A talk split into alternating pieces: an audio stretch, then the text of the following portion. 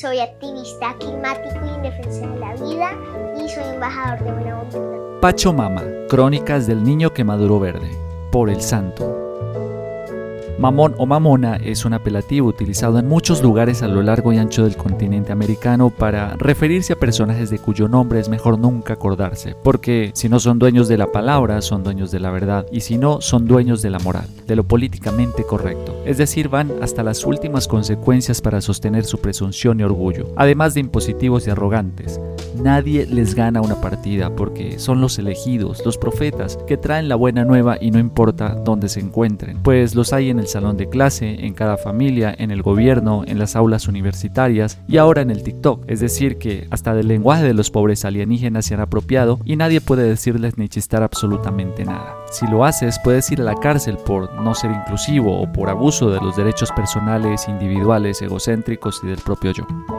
Dicha palabra en Colombia también se utiliza para referirse al insoportable, al insolente e intransigente, a quien no hace caso, desatiende sugerencias o a quien se lo pasa haciendo bullying, es decir, al hijo de puta que no soporta ni su mamá. Por eso espero no ser víctima de mi propia sátira y se cumpla el dicho de que a quien escupe para arriba en la cara le cae. Así que para quienes leen o escuchan esta parábola, probablemente digan que el santo se puso mamón. Guardianes por la vida, guardianes por la. En el balletodismo actual, el mamón cuyo ropaje puede ser la megalomanía y el show mediático, si se trata de influencer, ha encontrado sus aliados en quienes quieren ser como ellos, pero que se retraen. No son dignos o no dan la talla, pues los mamones suelen utilizar sus dones psicopáticos para convencer con estructura en el pensar y lenguaje refinado, culto. Dichos aliados prefieren ser su manada, sus adeptos y fanáticos que optan por pertenecer a su colectivo o secta, donde el mamón funge como su sacerdote o chamán, que orienta las almas hacia el paraíso terrenal de los buenos somos más, o a no utilizar bolsas de plástico o comer carne porque es el peor de los pecados que se puede cometer contra la Pachamama y los animalitos pues aparte de ser feminista, también es animalista. Ellos, los mamones posmodernos, son los elegidos por sus dotes especiales, es decir, repetir lo que el sistema nos impone y los refritos de motivadores hippies de los años 60. En estos tiempos pandémicos les sucedió a estos personajes lo del tiempo de lluvias para las ranas y los mosquitos, o sea, se multiplicaron por doquier. Salen en las redes sociales a imponer sus verdades y a recalcarle en la cara o face a los pecadores y herejes, es decir, a todos los que no son como ellos, que la humanidad es la peor de las pestes, lo peor que le ha pasado a la Pachamama. Pues nada más ver cómo han reaparecido venados y ballenas donde no habían y que hasta Chernobyl se parece ahora a los jardines colgantes de Babilonia. Porque esto solo puede suceder si los humanos no salimos al mundo y nos escondemos detrás del teléfono mientras seguimos consumiendo de otra manera y contaminando hasta nuestros malos pensamientos, embruteciéndonos aún más. Lo importante es no salir, para que los venados, aguares y aves exóticas regresen a sus hábitats que fueron arrebatadas por el peor ser que ha podido parir la Pachamama. Eso precisamente es lo que vocifera el niño predicador. Sí, el niño predicador remasterizado y que ahora le tocó el turno a Colombia, ser la patria de este orgullo, en todo el sentido de la palabra de la nación.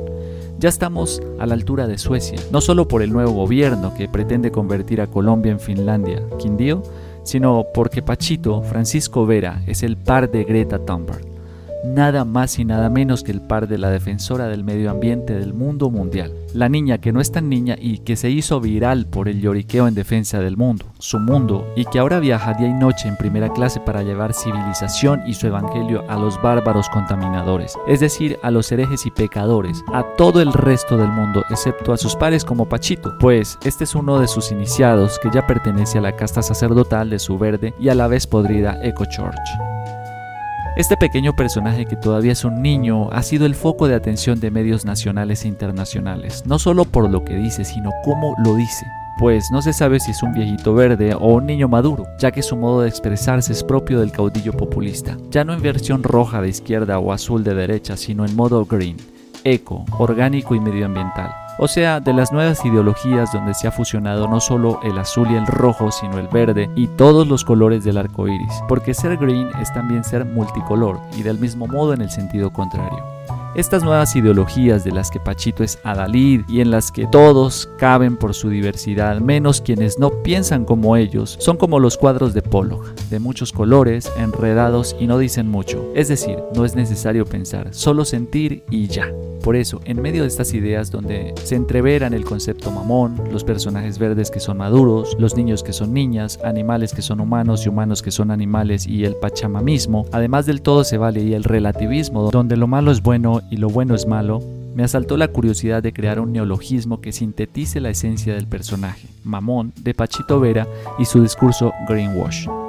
Le he bautizado Pacho Mama pues ya sea por su voz, su redundancia, sus sugerencias o sus plegarias para que los pecadores nos convirtamos, ha pasado de poseer cierta simpatía a ser un mamón más, un insoportable que no permite que le cuestionen sus dogmas, pues no puede bajarse del pedestal que su par nórdica le ha legado. Pacho mama demasiado, y sus ecoadeptos también. Esperemos pronto madure de verdad, pues son de esos personajillos que, cual actor de Disney, el sistema puede encumbrar y después, sin compasión, deja caer como pepa madura cuando ya no les sirve.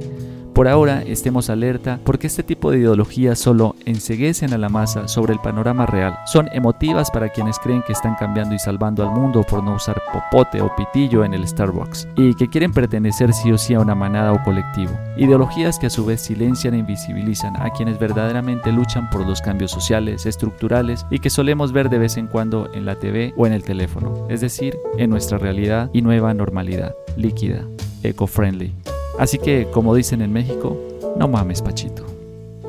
Invitar a todos los niños, niñas, jóvenes y adolescentes a que participen en, en las visitas a este tipo de parques, a esta biodiversidad de Colombia y puedan protegerla a sí mismos.